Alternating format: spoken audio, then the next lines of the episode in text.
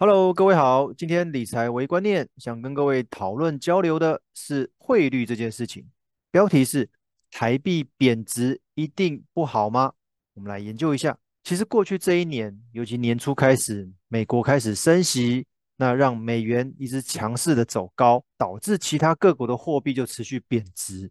哦，因为汇率这东西有点像是跷跷板，有一个国家的货币相对强，那另外一个国家的货币就是相对弱。那这个是相对比较出来的。那也因为如此，这一年不管是日币、韩元等亚洲的货币也一直在跌。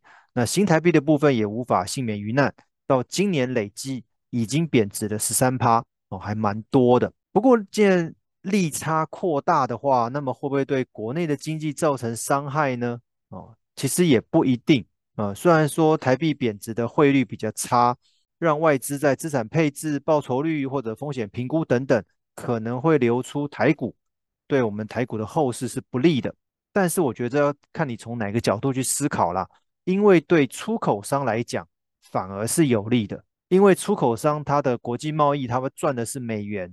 之前台币相对强势的时候，你的美元换成台币会换得比较少，但是现在因为台币贬值，所以你手上赚到的美元换成台币可以换到比较多。哦，所以过去受到台币汇率升值产生的汇兑损失，在今年反而因为台币贬值的关系产生的汇兑收益，让整体都维持着一个不错的表现。说真的，金融投资的市场起起伏伏，没有永远的高点，也没有永远的低谷。我们在进场，不妨评估目前的趋势，找出受惠产业标的。